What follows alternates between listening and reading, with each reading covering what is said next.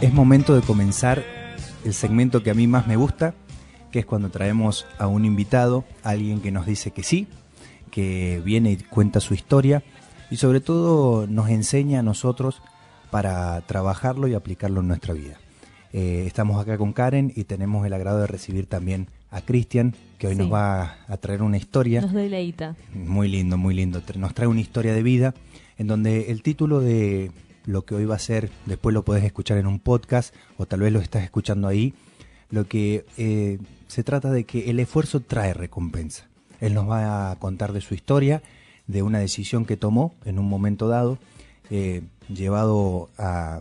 Él nos va a contar por qué, pero siempre estas cosas pasan por una alerta de salud, porque necesitamos hacer algunos cambios y él tomando una decisión se esforzó, se esforzó y hoy puede tener alguna recompensa sobre eso y nos va a contar de esa experiencia y tal vez vos que estás del otro lado escuchando te puede servir y te puede ayudar como motivación y también para trabajarlo en tu vida e intentarlo.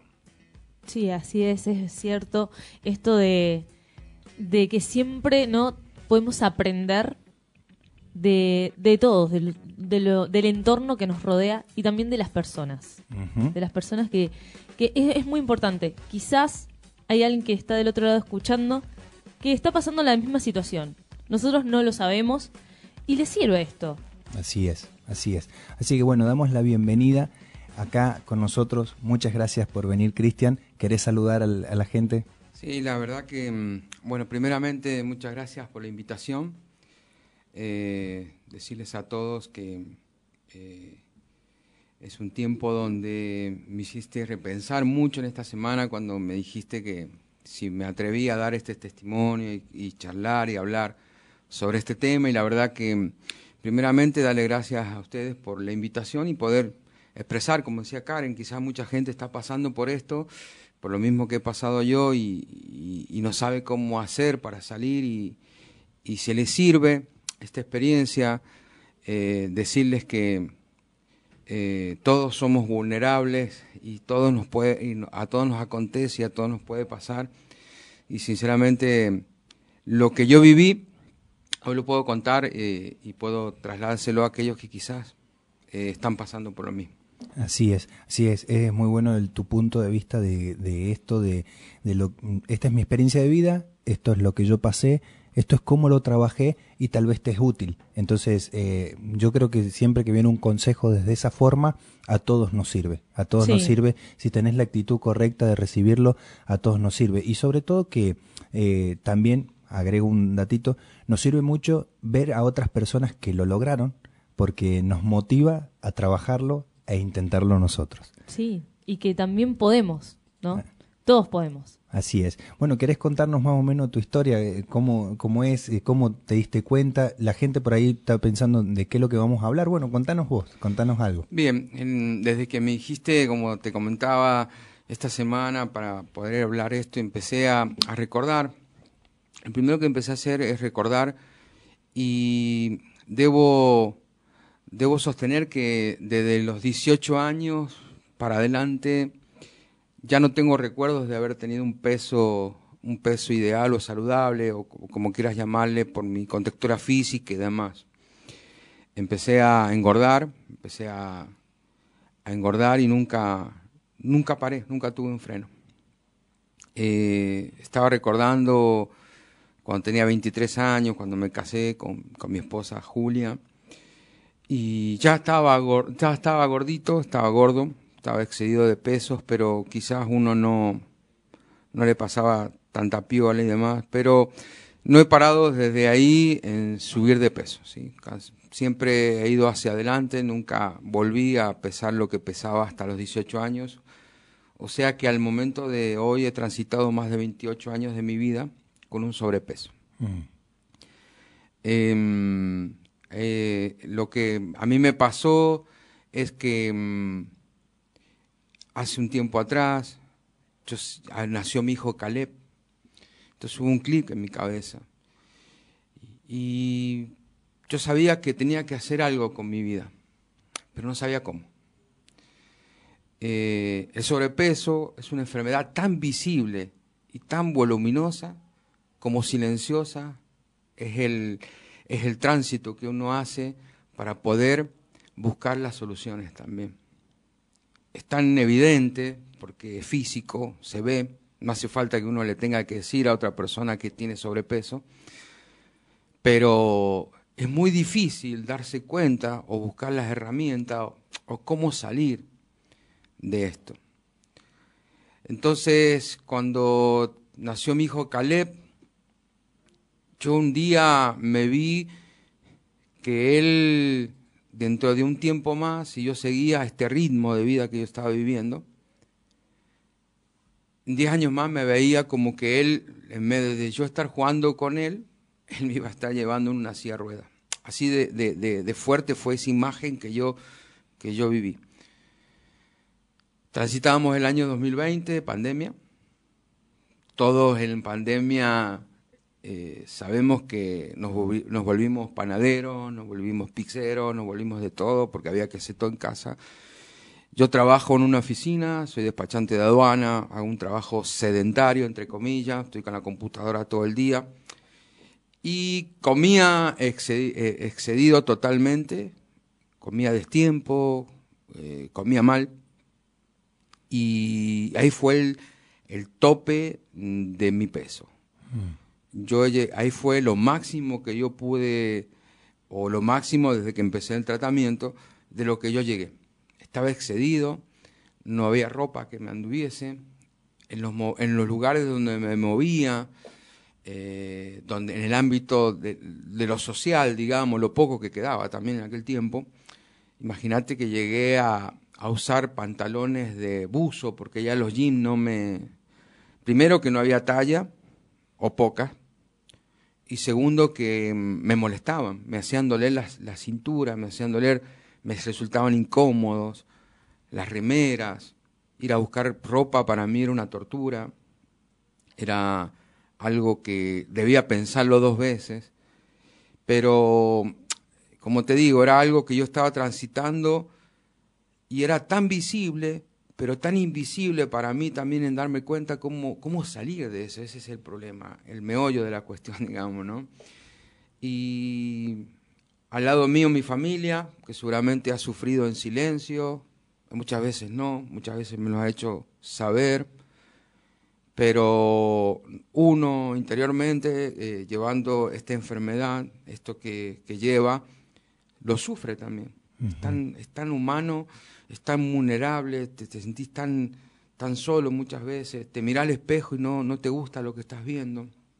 No estoy, no estoy hablando solamente de lo estético, sino que indistintamente uno a medida que va creciendo se va a dar cuenta que se está eh, está haciendo algo en su salud que pronto, más tarde que temprano, va a terminar mal. Y eso es lo que me estaba pasando en ese tiempo, donde yo no sabía cómo salir, no sabía qué hacer, pero también tenía una certeza. Estaba muy, muy gordo. Estaba muy gordo. Estaba muy gordo. Vos hablaste recién de un peso límite, de que llegaste justo a un, a un clic en un momento en donde descubriste que había que hacer algo. Yo creo que cuando se generan los cambios tiene que ver con este diagnóstico y mencionabas también de hay una parte de, un cuadrilátero de, algunos gráficos que es todo aquello que los demás ven de mí, pero yo no puedo ver. Entonces, eh, los demás ven que me hago mal a mi salud, pero yo internamente no lo puedo ver o al menos no cuento con esas herramientas para cambiarlo. Es difícil. ¿Querés contar algo más o menos de ¿Cuándo, eh, cómo era ese peso? ¿Cómo empezó eh, tu cambio?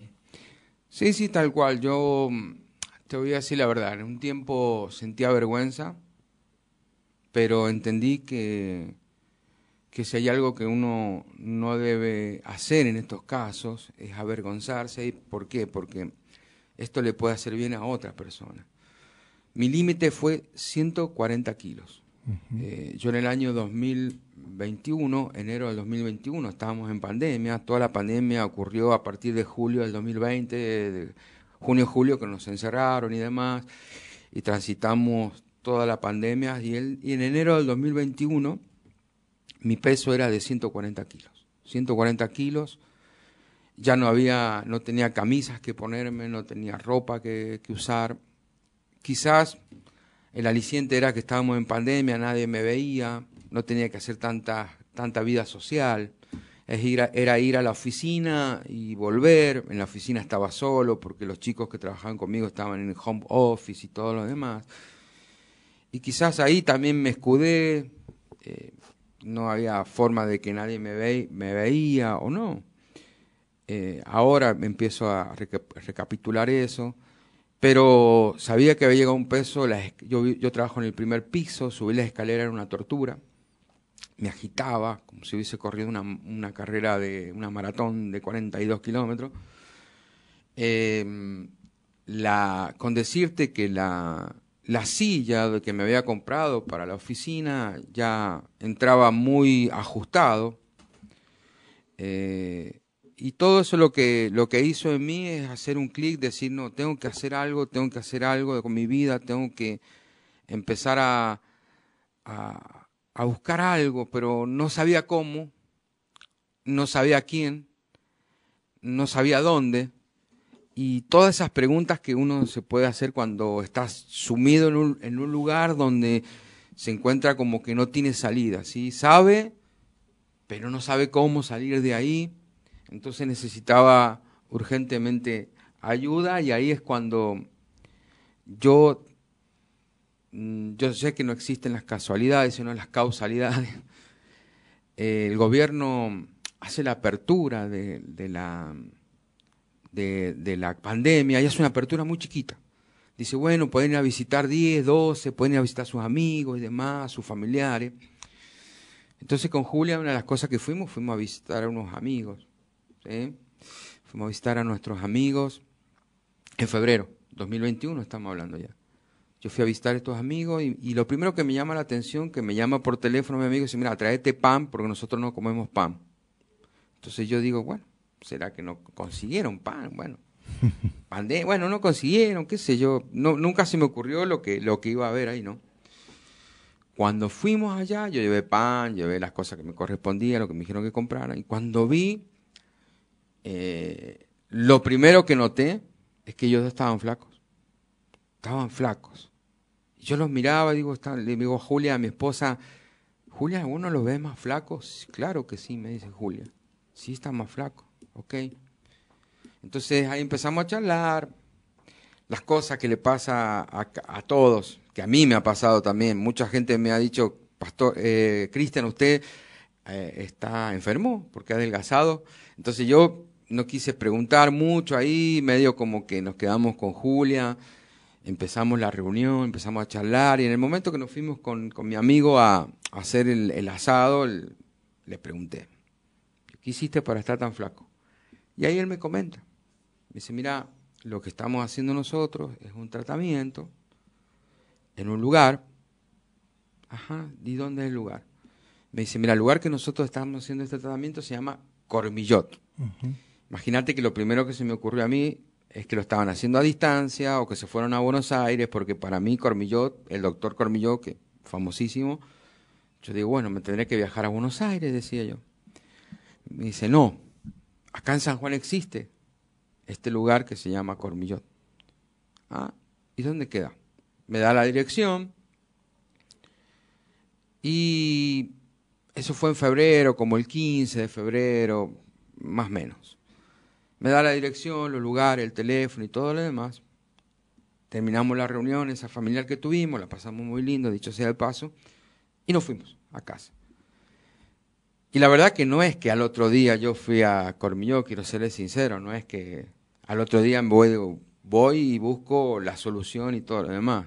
Pero al menos quedó algo picando ahí. Quedó algo picando. Pues yo miré a mis amigos digo, wow, si él pudo, quizás, ojo, fíjese mi, mi autoestima como estaba tan bajo en ese sentido, quizás yo también pueda. No es que dije, yo también puedo, no, no, quizás porque si hay algo que esté enfermedad, también te quita muchas veces la autoestima. Mi, autoestima en cuanto a eso está muy baja, muy baja está. Quizás pueda hacer algo, dije yo, y quizás pueda buscar ahí. Imagínense que yo había hecho un montón de dietas particulares, solo, por internet, por Facebook, por lo que te puedas imaginar, y nunca me han dado resultado. Entonces yo empecé a, a, pensar esto que me había pasado en, esta casa con mis amigos. Y así, hasta que un día, hablando con mi esposa, mi esposa siempre me apoyó, siempre estuvo al lado mío en todas. Y digo, voy a empezar, voy a, mejor dicho, voy a ir a averiguar, voy a a ver de qué se trata por lo menos, voy a a investigar. No pierdo nada. ¿Qué voy a perder? Nada. Digo, si tengo todo para perder, eh, todo para ganar, mejor dicho, y poco, voy, voy, voy a ver, voy a ver, voy a ver qué pasa. Entonces el 28 de febrero, tengo las fechas en mi cabeza, me voy a ver esta gente. Voy a Cormillot, voy a este lugar que no sabía que ni existía. Y bueno, me atiende la, la secretaria, amorosos todos, debo decirlo. Desde que entras hasta que te atiende el último profesional son espectaculares, son amorosos, todos te llevan. Estimo que también porque trabaja con este tipo de gente, ellos tienen ese plus, digamos, no solamente los médicos. No sé si ustedes han notado que por ahí van a médicos que son duros en ese sentido, en decirte los diagnósticos y demás, pero esta gente es un poquito más, tiene yo creo que ese plus también por tratar con gente eh, como nosotros. Em, voy a Cormillot, hablo con la secretaria, me dan la cita y, e ingreso al, lugar a, a, ver de qué se trataba. Me atiende una de las nutricionistas y me dice, me empieza a dar la información de lo que es el tratamiento. Sí, información. Quiero decirle que ese día para mí fue mera información, nada más. Me dio tanta información que yo, yo en mi cabeza intentaba, intentaba agarrar lo que podía. Y ella siempre me decía, no te preocupes que todo esto a medida que vayas transitando lo vas a ir adquiriendo, ¿sí? Nuevos nombres, ¿sí? el libro que nos daban se llama pasaporte, este, y ella me hablaba del pasaporte, yo me imaginaba el pasaporte para viajar a otro país, pero me dice, no, tranquilo, tranquilo, que a medida que vayas pasando esto vas a ir interiorizándote de todos los términos que usamos acá. Me mostró, me dijo, eh, me habló cómo era el tratamiento, de qué se basaba. Eh, era un tratamiento de proteico y, que vas a comer esto y que vas a sacar. Y empezó a, decirme un montón de cosas que me iban a suceder en el transcurso de este tratamiento. De ahí me envían al clínico ¿sí? Porque Cormillot, si bien tenés los nutricionistas, tenés psicólogos, tenés clínicos, tenés el profesor de gimnasia, tenés un equipo que está diagramado para esto. ¿Qué, qué, qué, qué intento decirles a la gente? Que yo necesitaba imperiosamente ayuda, imperiosamente ayuda. Yo solo de esto jamás podría haber salido. Eso lo tengo recontra claro. Vos sabés que dice que cuando la disciplina no viene de forma interna, cuando no nos nace a nosotros disciplinarnos o generar hábitos saludables, eh, distintos tipos de hábitos que van en contra de nuestra naturaleza humana, eh, la necesitamos de afuera. Entonces por ahí cuando nosotros estamos en una situación, en algún, alguna dificultad, algo que nos cuesta llevar, algo que nos cuesta eh, cambiar, necesitamos hacer parte de alguien más. En tu caso, como vos decís, es este equipo de profesionales buenísimos están acostumbrados a trabajar con esto y te fue muy útil. Pero a su vez también, como vos decís, es expresar, necesitaba ayuda.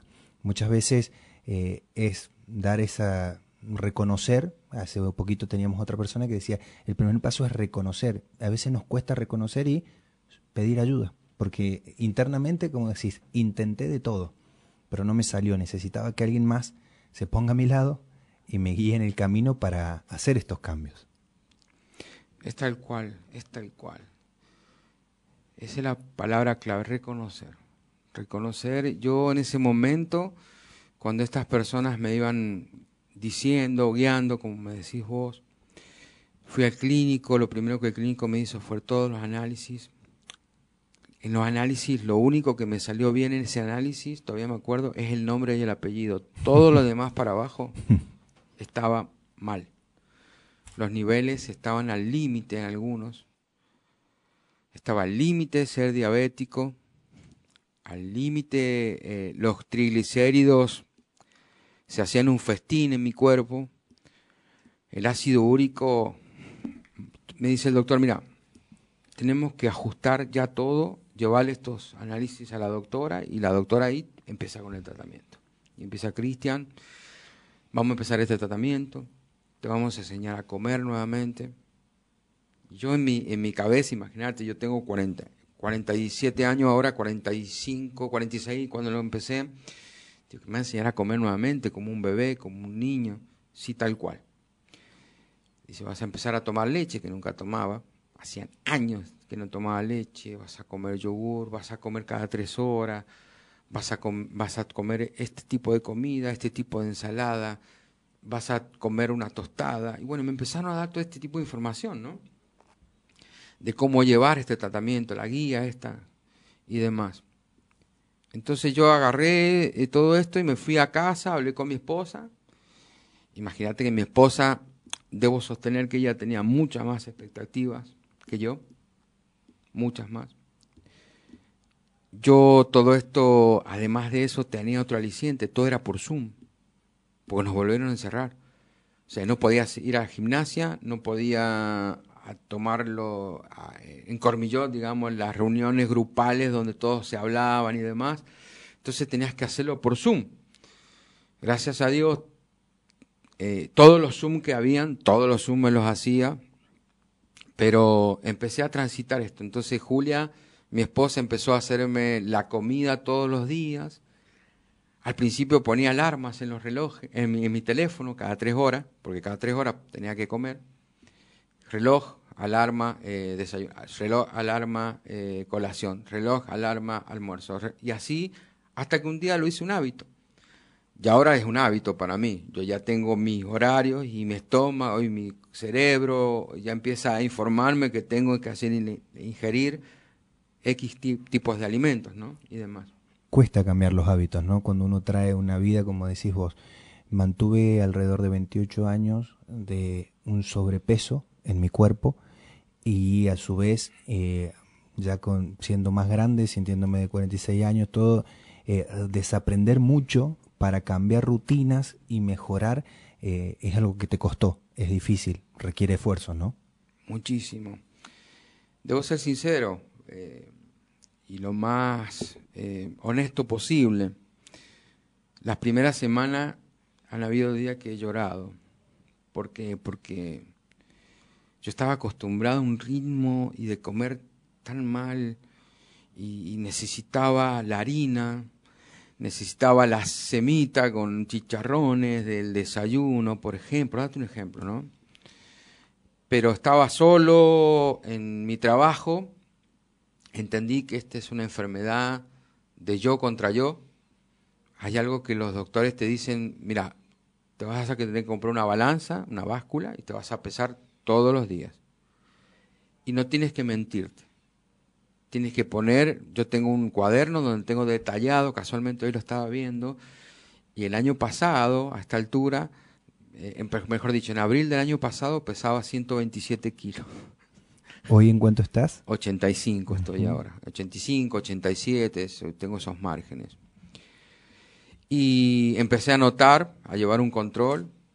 Y una de las cosas que los doctores te recomiendan es que no, no mientas, no te mientas, porque la eh, amigarte con la balanza, porque la, la, la báscula o la balanza es la que te va a ir dando los ajustes que uno tiene que hacer, porque hay muchos ajustes que uno va haciendo durante el trayecto. Pero lo más importante de todo lo que yo encontré en Cormilló, que pudieron ponerle nombre a mi problema. Es algo que, valoro muchísimo. Adicción y enfermedad crónica. Eso es lo que es la obesidad. Es una adicción de ingesta de comida en exceso. Es algo que no lo requiere tu cuerpo para poder subsistir, ¿no? Enfermedad crónica, porque es una lucha constante toda tu vida. Y la solución está, pero uno debe luchar absolutamente todos los días. Entonces, una vez que uno, como decía, como decía David, uno primero reconoce, busca ayuda, el, paso subsiguiente es, ya la encontré, la ayuda que necesitaba. Y lo más importante es ponerle nombre a tu problema. Este es mi problema. Yo a partir de ahí dije, ah, ah, esto es lo que tengo yo. Este es mi problema.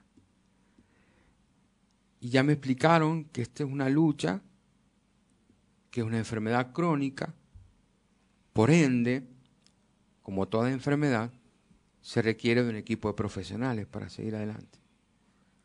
Por eso, eh, yo, si hay una de las tantas cosas que puedo decirles de, todo lo que me ha sucedido, es que busquen a los profesionales.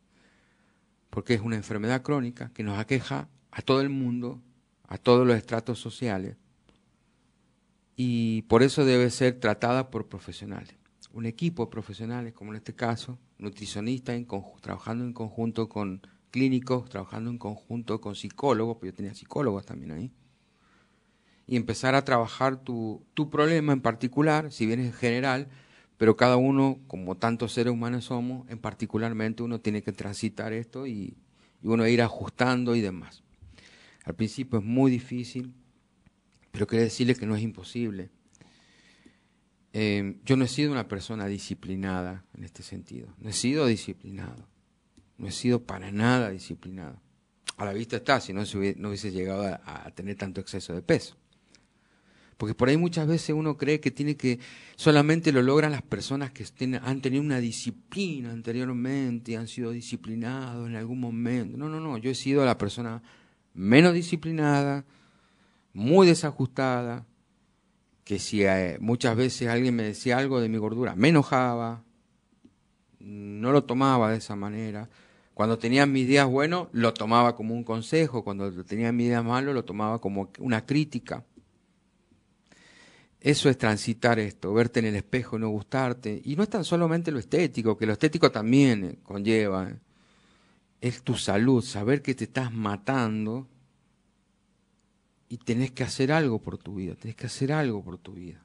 Salir adelante, seguir adelante y, decirles a, los que nos están escuchando que el hábito, el buen hábito, hace que esto eh, empiece a, tomar y tener su, su recompensa, ¿no? Porque yo las primeras semanas, olvídate, yo digo, ¿en dónde me metí? ¿Dónde estoy? y lo hacía lo más callado posible porque les voy a ser sincero. Digo, si fallo en esta, solamente lo sabe mi esposa, mis hijos, un par de amigos y nadie más. Entonces era todo silencioso porque tenía la opción dos. Y si fallo, bueno, me quedo como estaba y demás. Es ese, ese es lo que pasa. Todo eso pasaba por mi cabeza. Todo eso pasaba por mi cabeza. Qué bueno, ¿no? Esto de, de lo interno, porque si bien es como mencionabas, eh, una enfermedad que se ve, que está a simple vista, eh, y qué bueno esto también de lo interno, ¿no? ¿Qué te producía, eh, si bien esto de la enfermedad, ¿no? Adentro, el hecho pienso en, mucho en la columna, que es lo que nos sostiene, o sea, nuestra columna tiene que estar sana, pienso también en las rodillas, qué dolores aparte, ¿no? Esto de el dolor del alma o el dolor emocional, qué dolor físico te traía este peso. Mira, con decirte que, mm, como decís vos, una de las cosas que mm, de lo interno, eh, no ir a jugar al fútbol, por ejemplo, che, Cristian, que a jugar, no, no, que tengo otras cosas que hacer, mentira, era que no podía ni siquiera dar cinco pasos. El otro día hablaba con una persona y le digo, mira, una persona que, eh, que tiene exceso de peso, que está excedida, solamente puede comprender a otra persona. Como decía eh, Rafa hace un tiempo atrás en la entrevista también, uno que está en adicciones de ese tipo puede entender lo que le está pasando mucho mejor a otro. Y le decía a esta persona, mira, yo te voy a decir algo que vos lo haces naturalmente, que yo no lo podía hacer. Esta persona es flaca, ¿no? Delgada, mejor dicho yo no me podía atar los cordones. Yo cuando me bañaba no me podía lavar los tobillos. Yo, yo, yo, intento que la gente que escucha eh, sepa que este es un flagelo y, es real, es real. No podía lavarme los tobillos, no podía atarme los cordones, muchas veces. Llegar a lugares de mi espalda que toda persona puede llegar normal. No, no se podía hacer. Subir las escaleras de mi oficina era, era una tortura. Llegaba al último escalón y, descansar un rato, tomar aire para poder entrar a la oficina. Eh, charlas donde mucha gente me decía, Cristian, ¿por qué estás tan agitado? ¿Estás tan nervioso? No, no estoy nervioso, estaba agitado de estar excedido. Muchas cosas que uno no va dejando de lado por tener este tipo de, exceso de, peso y demás. Entonces, eh, transitar esto no es tan solamente, muchas veces uno cree que lo estético es, ay, querés adelgazar por el estético, sí, sí, vale, eh. ojo, también es parte de nuestro, de, nuestro, eh, de, ser persona, lo estético, pero también lo saludable, estar, sentirse bien y, hacer esto de, salir adelante hace que todas estas cosas que fueron en algún momento obstáculos, por ejemplo, eh, yo ahora subo la escalera corriendo, por ejemplo. Agarré un día, digo, voy a empezar a subir las escaleras corriendo, una vez que empecé a, bajar de peso. Hasta el día de hoy la subo corriendo. Eh, al centro cívico me voy y no subo, no subo por ascensor, subo por la escalera. Salgo a caminar, ando en bicicleta, cambió mi vida, cambió mi ritmo, cambiaron mis cosas. Todo porque, bueno, empecé a transitar esto que los doctores empezaron a acompañarme en este acompañamiento de, de, ponerle nombre a mi enfermedad, de saber de qué se trata, de saber cómo luchar. Y por primera vez, enfrentar ese enemigo con armas, pero con las armas correctas. Porque muchas veces nos enfrentamos, pero no con, con armas correctas. Algo de lo que dijiste recién de que quien verdaderamente ha tenido sobrepeso entiende. Algunos de los que me conocen, yo también pasé por una etapa similar. Yo tuve la posibilidad de bajar 40 kilos y es difícil, es difícil, requiere de mucho esfuerzo, como vos decís, y sobre todo eh, requiere de ayuda de la gente que tenemos alrededor. Eso que contabas de Julia es fundamental, que la gente que tenés cerca se comprometa de igual forma con vos en este tratamiento y es tu salud y, se comprometen de esa forma. Mi señora también me ayudaba a, cambiar estos hábitos porque algo que has aprendido durante mucho tiempo, empezar a hacer otra cosa eh, sedentario totalmente, sin deporte, y, cambiar eso eh, lleva un momento de hacer un clic. ¿No? Es como lo contabas con tu hijo, decir, yo no puedo vivir con mi hijo de esta forma, entonces requiere que, que se haga de un clic. Hay veces que cuesta y tal vez no todos los momentos son iguales. Tal vez alguien nos está escuchando y se siente identificado y dice, bueno, pero ustedes pudieron y capaz que yo no. Eh, yo quiero solamente decirle a los que nos están escuchando eso que se puede y que tal vez ya va a llegar el momento, pero que no te quedes jugando a la sola, sino que acá tenemos herramientas, como decías recién, hay equipos de profesionales que están acá en tu misma provincia. También algo que a mí me sirvió mucho es buscar a Dios para que era algo que yo no, que seguro vos también te ha pasado lo mismo, era algo que yo no podía controlar y necesitaba que Dios me ayude a controlarme. A mí me sucedió así. Y, y también, obviamente, gente te ayuda, como estos profesionales, todos, pero llega un momentito, y esto te iba a preguntar sobre esto, llega un momentito en donde eh, frente al plato estás vos solo. Y la decisión de un segundo, un tercer plato es tuya, y qué comer y la elección de comida en alguna fiesta es tuya. Y los profesionales te van a capacitar y todo, pero llega un momento donde tenés que hacer un esfuerzo y, y hay veces que hay que pedir a Dios una ayuda extra, un plus para continuar, porque hay veces que dan ganas de tirar la toalla, ¿no? Tal cual. Es lo que vos decís. Yo ya tenía la herramienta, tenía todo, pero llega un momento que estás solo. estás solito, sos vos contra vos. Y esto lo tomé yo como, si bien esto es una carrera, una carrera que uno tiene que tratar de lograr la meta, lo tomé como una maratón. Lo primero que dije yo, esto es una maratón.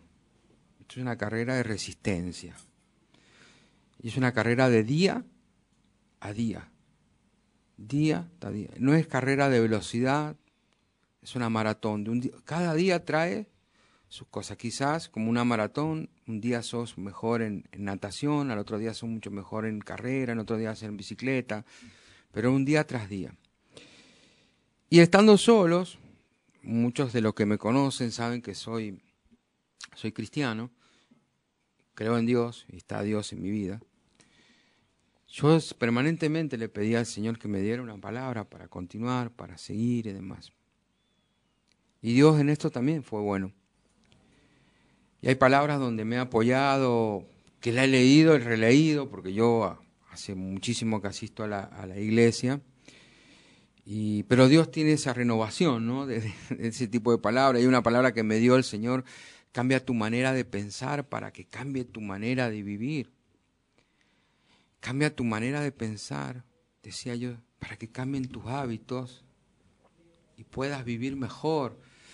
Entonces una palabra donde yo siempre pensaba, decía, meditaba, decía, tengo que cambiar, entonces es mi cabeza lo que tengo que cambiar, es mi pensamiento.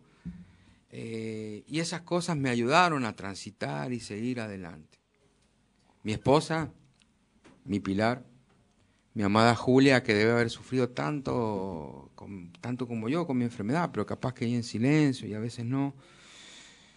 Eh, ella también tuvo un rol muy importante en esto, porque una de las cosas que tienes que hacer, eh, los doctores le dan instrucciones también o le dan cosas a, a nuestros familiares. Ella empezó a poner los tuppers de color oscuro para que yo no viera la comida empezó a sacar todas las cosas visibles para que yo no tuviese esa, esos ataques de ansiedad que pueden darte, te advierten de todas estas cosas. Eh, me hacía el, almuerzo todos los días, lo que me decían los doctores me lo hacía. Eh, es un acompañamiento muy fuerte también en ese sentido. La familia yo creo que es fundamental y, y todo lo demás que conlleva que pueda uno transitar esto. Yo les puedo asegurar, quizás es mi, es mi experiencia. Yo solo, solo, no, jamás, jamás, jamás podría haber salido adelante sin el apoyo de mi familia. Eh, mi autoestima estaba muy, muy por el piso, muy baja estaba. En ese sentido, mi autoestima estaba muy baja. Y yo creí, o creía, al principio, que no lo iba a lograr. Les voy a ser sincero, no tengo por qué decir algo que no sentía. Pero el primer mes que pasé, que fue duro, ¿eh? y bajé mis primeros seis kilos, dije, wow, esto funciona. Y voy a continuar.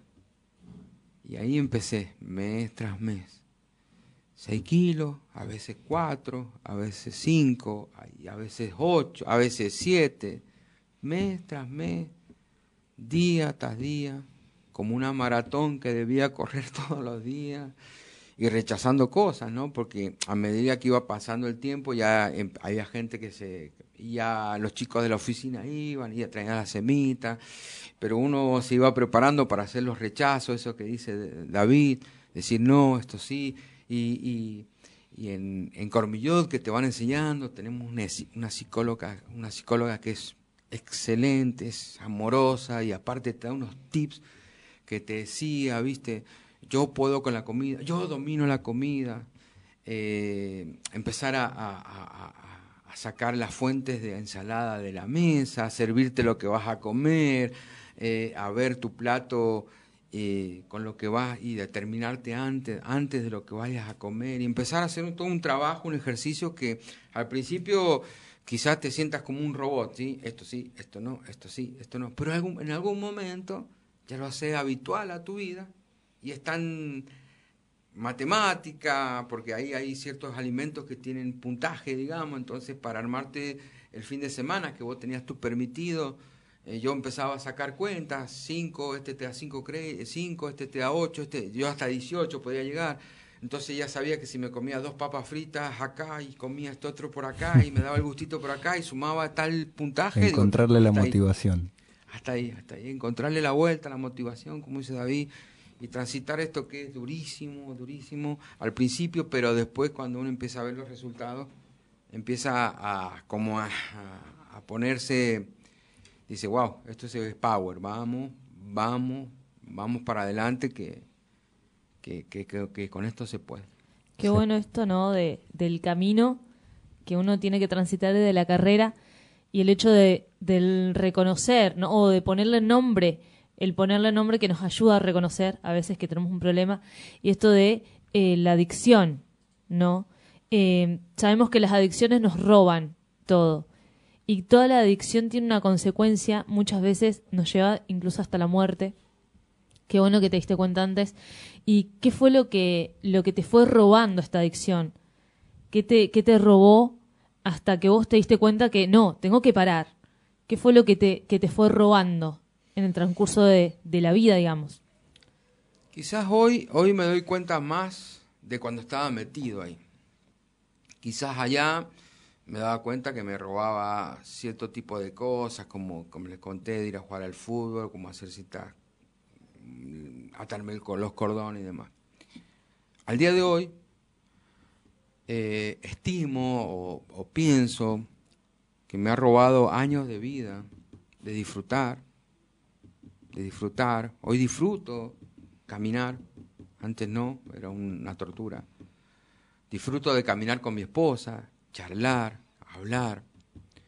Disfruto de, hacer cosas que antes no hacía, que, me había olvidado.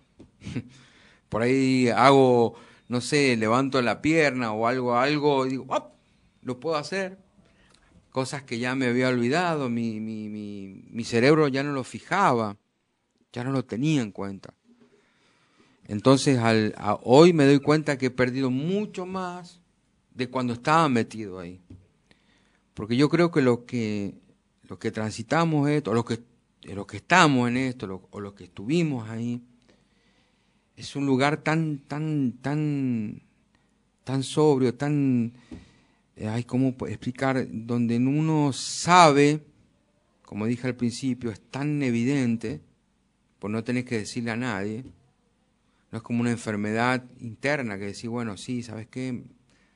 por ponerle un nombre, tengo, no sé, de la vesícula o demás, si alguien no te lo dice, vos no, lo sabría. Pero esto es tan evidente, pero tan silencioso por dentro que, uno no, no, sabe qué hacer, no sabe cómo salir.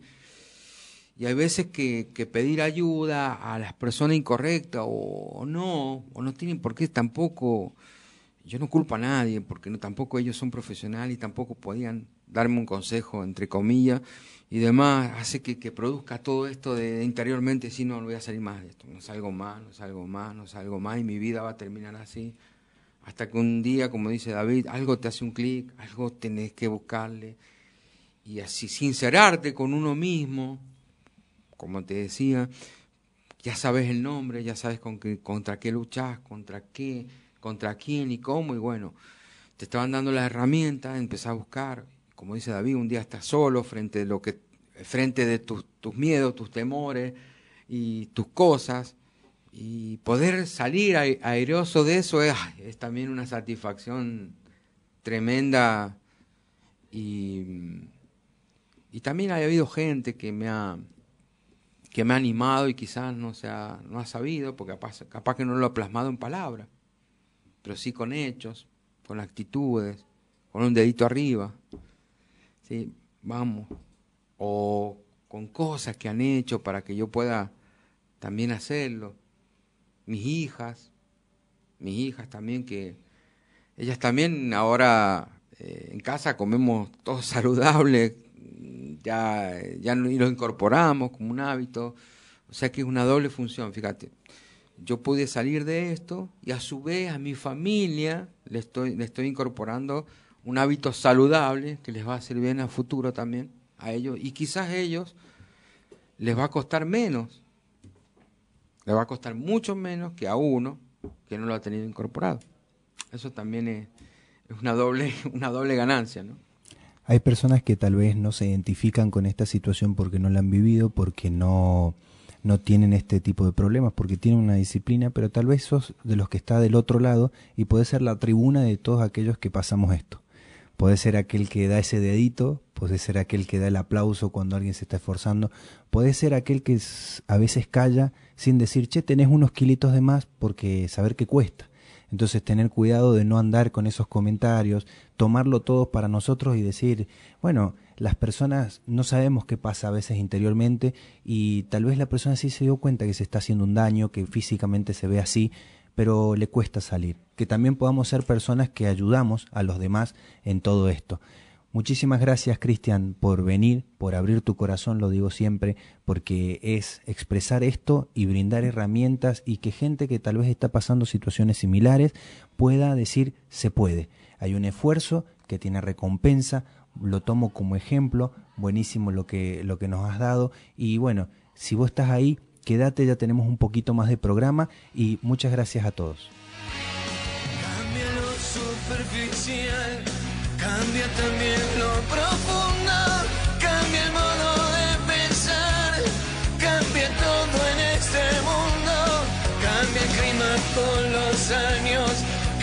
cambia